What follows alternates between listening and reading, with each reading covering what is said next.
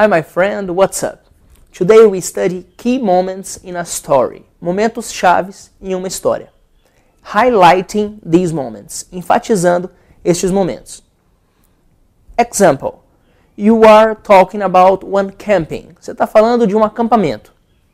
E aí você foi no acampamento last weekend, no último final de semana, and you were there with your friends, and you heard a noise. Vocês ouviram um barulho.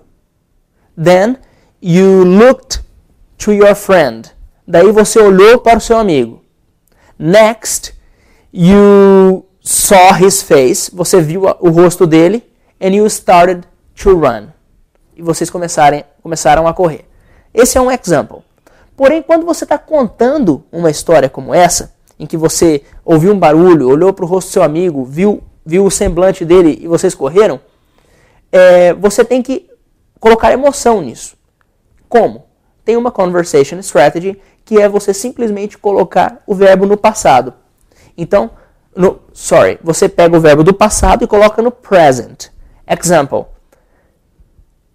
We were we were talking, nós estávamos conversando, and we listened to this noise. Nós ouvimos este barulho. We listen to this noise. Nós ouvimos este barulho. Perceba que o listen está no present. We listen to this noise. Then I look at his face. Aí eu olho para o rosto dele. He is scared. Ele está assustado. We start to run. Nós começamos a correr.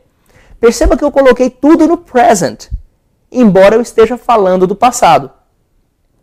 Example. Vou te falar agora uma situação. Vou colocá-la toda em inglês. Depois eu traduzo algumas partes.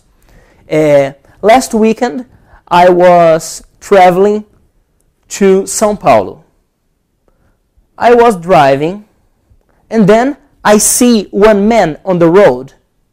I stop the car. I talk to the man. Hey, are you crazy? Perceba que eu contei uma história para você do passado. Eu poderia ter dito, eu estava viajando, eu estava dirigindo, eu vi um homem. Mas não, eu utilizei tudo no presente. I was traveling, eu estava viajando. Só para dizer para você que é algo de passado. E aí eu digo no presente. I see this man, eu vejo esse cara, I talk to him, eu converso com ele, I ask him, eu pergunto para ele, Are you crazy? Você é louco? Do you understand? Please invent one story and comment the video. Okay? Thank you very much. I'm Felipe Gibi. See you next class.